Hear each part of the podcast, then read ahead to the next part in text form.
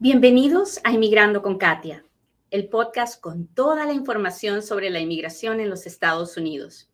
Yo soy Katia Quiroz, abogada de inmigración. Buenos días, bienvenidos a otro Inmigrando con Katia, un programa donde yo, Katia Quiroz, le cuento las noticias de inmigración, le contesto sus preguntas, pero sobre todo trato de compartir un poquito del amor de Dios, de recordarle todas las mañanas que muchas veces podemos cometer errores, pero esos errores no nos definen, no nos representan. Un error es eso, un error, que se puede solucionar, a veces sí y a veces no, pero del que se puede pasar 100% de todas maneras. Las cosas buenas pasan, las cosas malas pasan, los errores se cometen, se subsanan si se puede y si no se puede se pide perdón y luego se avanza. Lo importante no es quedarse en el error, lo importante es aprender de él y seguir avanzando, porque la vida avanza, no se detiene. Cada segundo de tu vida estás experimentando un milagro del que no te puedes perder. Tienes que vivir en el aquí y en el ahora. Muy bien, muchachos, vamos a hablar de inmigración como todos los días. Este es el momento en el que yo le pido, por favor, que le machuque el botón de compartir y me permita llegar a un inmigrante más. Hoy quiero llegar a todos aquellos que alguna vez han trabajado con otro nombre o que están pensando trabajar con otro nombre. Usted ya sabe que este programa hablamos de temas que son difíciles, duros para hablar, pero Aquí se lo voy a decir con todo el amor del mundo y a calzón quitado, como decimos en mi país. De frente, honesto, sin, sin mentiras y sin engaños. Así que ya sabe cómo funciona esto. Machuquele al botón de compartir. Si lo hace, póngame un dedito, póngame un corazoncito. Déjeme saber que está aquí, que está conmigo. Cuénteme de dónde nos está mirando. Cuénteme quién más en su familia conoce de Inmigrando con Katia. Y, pues gracias, gracias porque no hemos parado de dejar de crecer ningún día y eso es gracias a usted. Así que empecemos por el principio. Los seres humanos no tenemos varias identidades, tenemos un nombre legal. ¿Y cómo es nuestro, es nuestro nombre legal? Como está escrito en nuestra acta de nacimiento. Si usted es sudamericano, centroamericano, si usted es latino, pues en muchos de nuestros países tenemos nombre y apellido y nuestro nombre son, puede ser uno, dos, tres, cuatro, cinco nombres y tenemos un apellido que puede ser solo el apellido paterno o el apellido paterno y el apellido materno juntos en la parte superior que indica nuestro nombre legal. ¿No es cierto? Muy bien. Entonces, en los Estados Unidos, nosotros seguimos teniendo ese nombre legal. Yo me llamo Katia Inés Quiroz Medina. Lo que pasa es que la costumbre, por costumbre en los Estados Unidos, porque las personas que nacen en Estados Unidos solo llevan generalmente el apellido del papá, en los Estados Unidos es muy fácil que nos llamen solamente por nuestro apellido paterno. ¿Hasta ahí estamos claros? Cuénteme, cuénteme, cuénteme, Almita me trajo mi tecito, gracias Alma. Cuénteme si me está entendiendo. Hola, hola, hola.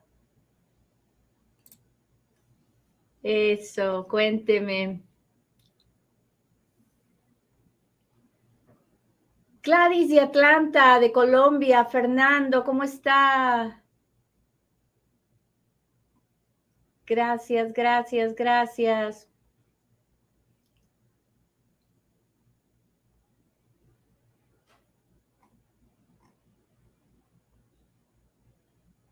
Buen día, saludos de Miami, José Zúñiga, gracias por estar aquí. Hola, Yandra Hairstylist, ¿cómo estás? Muy bien.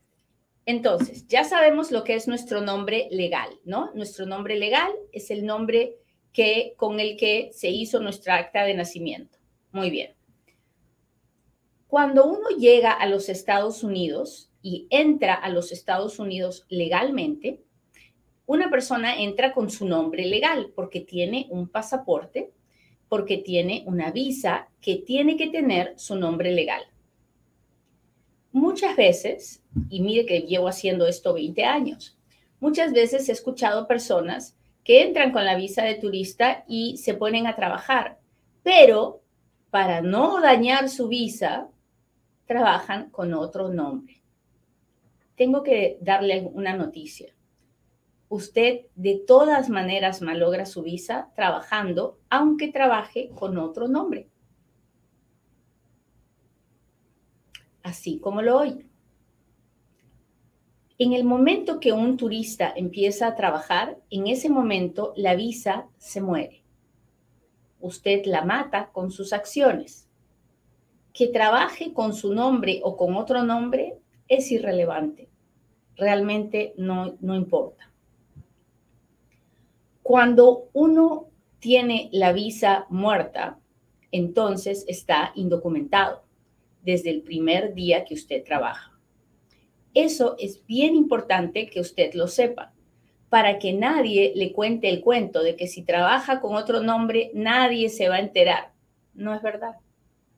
Yo tengo 20 años haciendo leyes de inmigración y en muchos casos he visto cómo personas que han trabajado con otros nombres han tenido que hacer perdones por fraude, no solamente por haber violado los términos de la visa, sino también por haber robado la identidad de alguien más o haber defraudado a alguien por usar otro nombre. Así que mucho ojo con eso.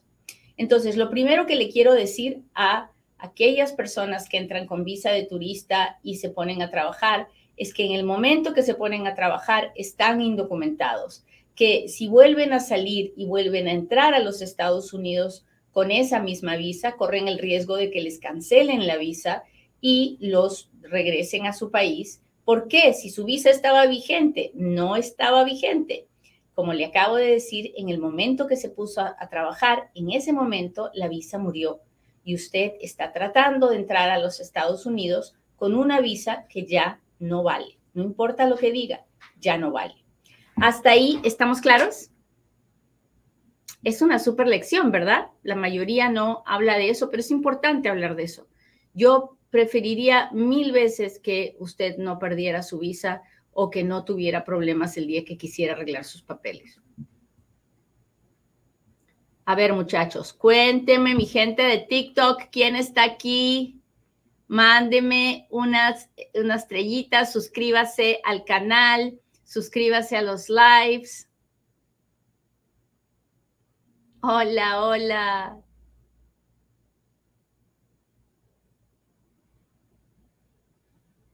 Gracias, gracias, gracias. Gracias por seguirnos. Sandra, gracias por las estrellas. Hola, hola.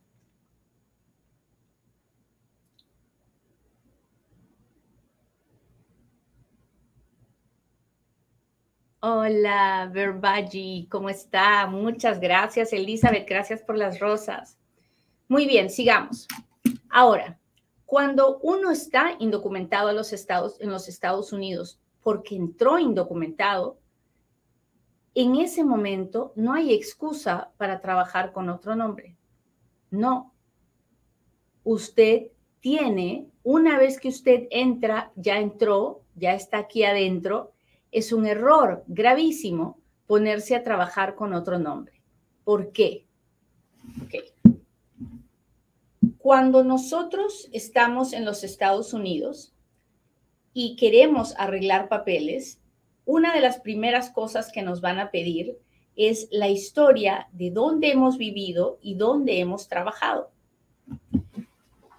Y en el 99.9 de los casos, si estamos jóvenes, fuertes y saludables, no nos van a creer el cuento de que no hemos hecho nada y no hemos trabajado.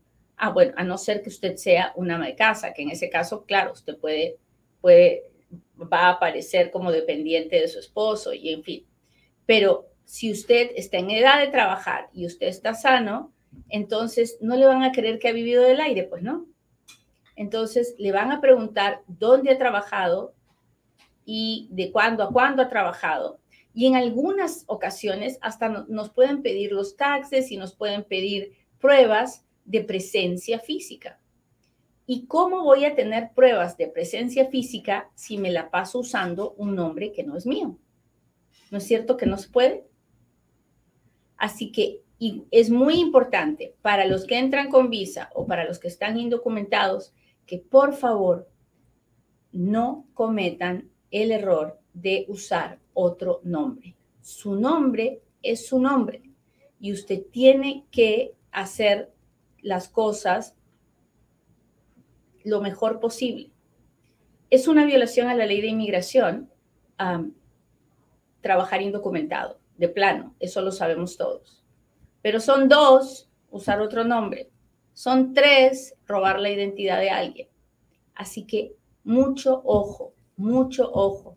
No se meta en camisa de once varas, nomás porque su compadre, su tío, su primo le dijo que así era el asunto. No, infórmese, infórmese no haga las cosas, ya iba a decir a lo tarugo, ¿no? Pero no haga las cosas así, a lo tonto, solo porque sigue el consejo de alguien que no tiene idea, el consejo de alguien que tiene muy buena intención, pero que no conoce las leyes. ¿Hasta ahí estamos claros? Cuénteme si me está entendiendo, por favor. Hola, hola. Muy bien, ¿cómo están? ¿Dónde está mi gente de TikTok? Que levante la mano. A ver, mi gente de Facebook, por favor, compártame, compártame hoy día, porque este tema es importantísimo. Ahora bien, en general tengo que decirles que no tiene sentido andar cambiándose de nombre.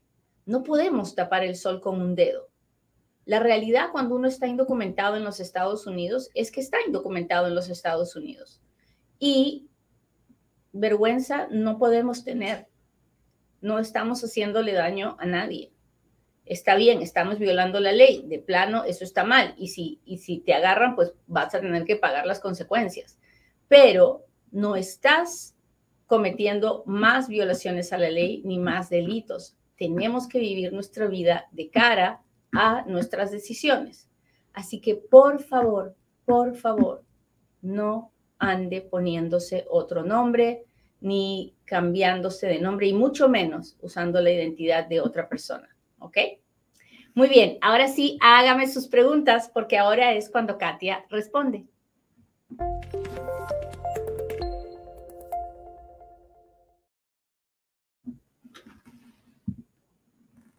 Muy bien.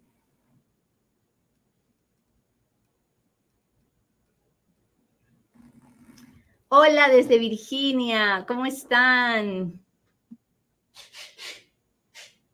Soy de Colombia, técnico automotriz, quiero ir a trabajar a Estados Unidos.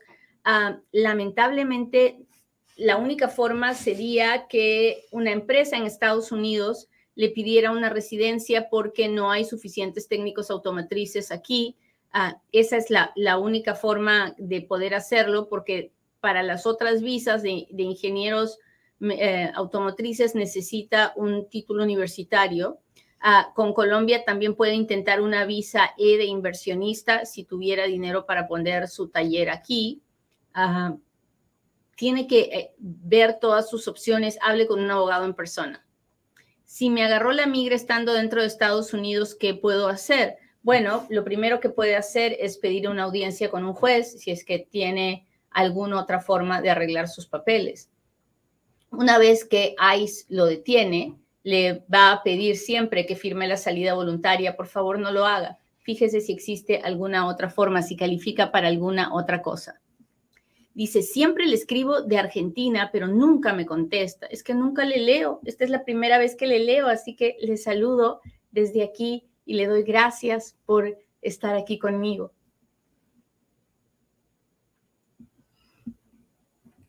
Ya ingresé mi residencia permanente. ¿Cuánto puede demorar? Soy casado con ciudadana. Dependiendo de la ciudad donde usted vive, entre un año y dos años. Juan dice, hola Katia, buen día, hola. Soy Niels desde Chile, les saludo, muy pronto iré a Estados Unidos con visa de turista, bendito sea Dios. Buen día, yo me cambié de estado y no pude ir a la cita de inmigración, ¿qué hago? Bueno, contratar un abogado inmediatamente para que vea si se puede reabrir su caso uh, o si puede hacer algo para, ojalá que no le hayan dado una orden de deportación, pero habría que mirar uh, sus documentos. Busque un abogado. Uh, tengo TPS, puedo ir a Salvador, pero mi esposa aplicó para la visa U, no afecta. si todavía su visa U no, no ha sido aprobada, no, no le afecta.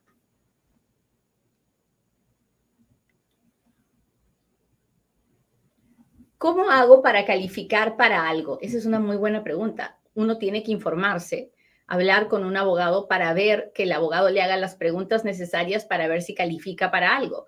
Ah, hay personas que no califican en este momento para nada y por eso están indocumentadas y por eso están esperando que alguna ley cambie. Ah, hay personas que sí califican para algún programa y no lo saben porque no le han preguntado nunca a nadie. De eso se trata este asunto de las leyes de inmigración. Ah, déjenme ver qué está pasando con mi gente del TikTok y del Facebook. Gracias a mi gente de Facebook por todas sus estrellas, lo aprecio, les agradezco mucho. Me casé y arreglé de adentro del país, abogada. Tengo residencia por dos años. ¿Y qué documentos tendré que dar para la residencia permanente? Bueno, tiene que probar que sigue casada con el esposo, viviendo con el esposo y que su matrimonio es viable sea, que llevan una vida juntos y planean una vida juntos. ¿Qué documentos tiene que presentar? Pues los biles de la casa, las aseguranzas, las actas de nacimiento de los hijos, cualquier prueba de los viajes que han tomado, de, los, de las deudas que tienen, tarjetas de crédito, si compraron casa, en fin, lo que hayan hecho en estos dos años. Déjenme ver. Hola, Oscar Celaya, gracias por estar aquí. Si pides asilo, ¿te revocan tu visa de turista? Claro. En el momento que uno pide, tener una visa de turista significa tener la intención de alguien que quiere venir de paseo. Pedir asilo es prácticamente decir, yo ya no quiero venir de paseo, yo quiero vivir aquí, quiero que me protejas para no regresar nunca jamás a mi país de origen. Abogada, ¿puedo solicitar asilo sin pasaporte? Claro, para solicitar asilo no se necesita pasaporte. Se necesita probar tu identidad, pero la puedes probar con la cédula de tu país, la puedes probar con eh, tu acta de nacimiento y tu cédula, en fin, de muchas formas. El pasaporte no es obligatorio. Chicago presente. ¿Cómo está Lorenita? Gracias por estar aquí. Hola Joel, ¿cómo está? Gracias.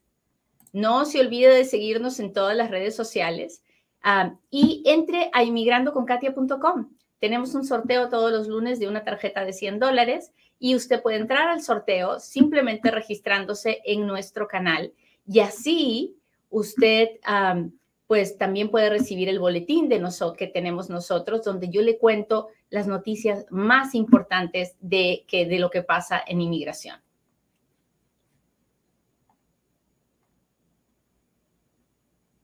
Estoy en San José, California, tengo casi 26 años aquí y me imagino que ha vivido una vida tranquila porque no ha tenido problemas en 26 años. Hay personas, como les digo, que pueden tener 20, 30 años, 40 años viviendo en este país y que no han podido arreglar su situación. ¿Por qué? Porque no, Dios no les ha permitido tener los requisitos para arreglar. Entonces, es, algunos arreglan fácil y rápido, y otros se demoran una vida.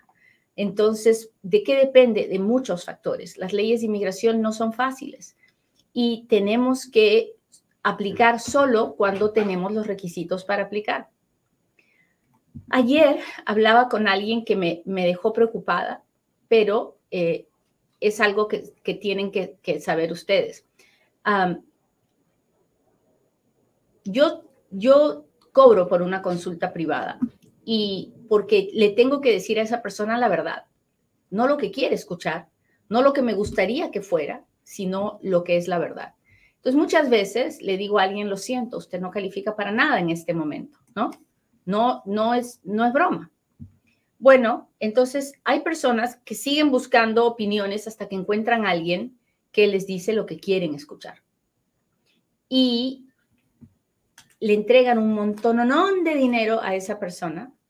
Y luego cuando las cosas salen mal, se preguntan, pero yo tenía un abogado.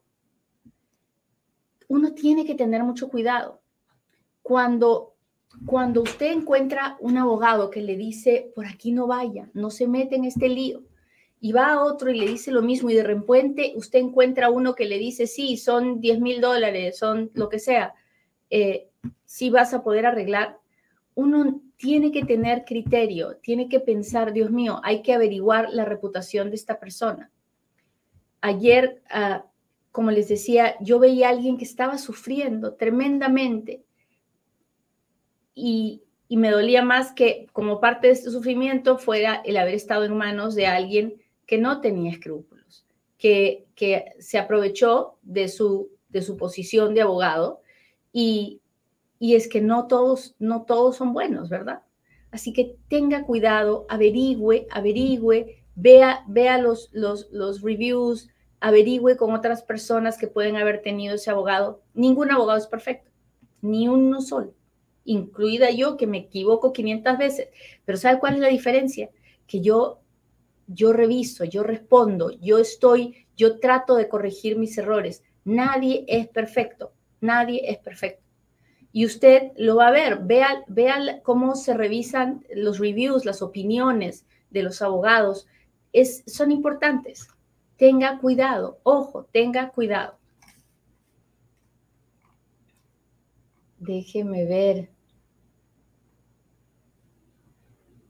Buenos días. Mi madre ha solicitado visado en dos ocasiones y ha sido negado aún teniendo solvencia. Cree que si vuelve sería igual. Ella está en República Dominicana. Saludos desde Pensilvania. Sadiel, hay cosas antes de darle una recomendación a mamá. Muchas cosas. Ah, necesito saber dónde están todos sus familiares, si tienen papeles, si no tienen papeles, si mamá los, los ha, ha contado todo acerca de ellos en su aplicación. En fin, varias cosas. Ah, tendría que hacer muchas preguntas antes de poder contestar. Déjenme ver qué está pasando con mi gente de Instagram. Acá estoy, muchachos. Aquí estoy, aquí estoy. Buenos días, buenos días. Saludos a todos los que me saludan.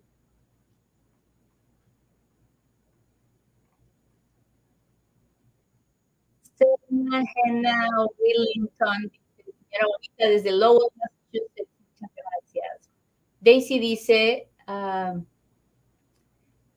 si entras mediante la cita para solicitar asilo, ¿cuenta como entrada legal para después hacer ajuste de estatus? No, no. Oh, ¿Cuenta como entrada legal? Yo espero que sí. Espero que eh, eh, primero la llevan al centro de detención, ¿verdad? Para procesarla. Ah, de ahí le dan el asilo, entonces va a entrar a los Estados Unidos legalmente. Si no le dan el asilo, pero le permite tener una audiencia pues probablemente le den parol. Ese parol no sirve. Pero si ah, la dejan entrar solamente para el proceso de deportación, entonces no. Es complicado. Yo sé que tal vez usted no me va a entender lo que le acabo de decir, pero ah, lo importante es tener un abogado ah, en el proceso cuando ya uno lo dejan salir para saber si va a poder o no. Estoy arreglando por mi esposa residente, necesito mandar a inmigración alguna forma para agilizar mi caso. No. Ah, yo sé que todos queremos agilizar nuestros casos, pero especialmente en casos como el tuyo, donde dependemos de que la fecha de prioridad esté disponible, la fecha de, prioridad es de tres años. Hay que esperar tres años desde que para saber que si voy a mi país de origen voy a tener una residencia, así que mucho ojo con eso. Ah, ¿En qué página puedo chequear si mi visa de inmigrante está activa? Ah, pues depende. Si la visa de inmigrante está en la oficina de inmigración, está activa, ahí no muere. Si la visa de inmigrante se envió al Centro Nacional de Visas, ahí sí me tengo que preocupar. Y como pregunto, me voy a un portal, voy al Google y escribo A-S-K-N-V Víctor C, Ask NBC. Y ahí lleno el formulario, pregunto si hay bueno, muchachos, les agradezco mucho que me hayan acompañado hoy día.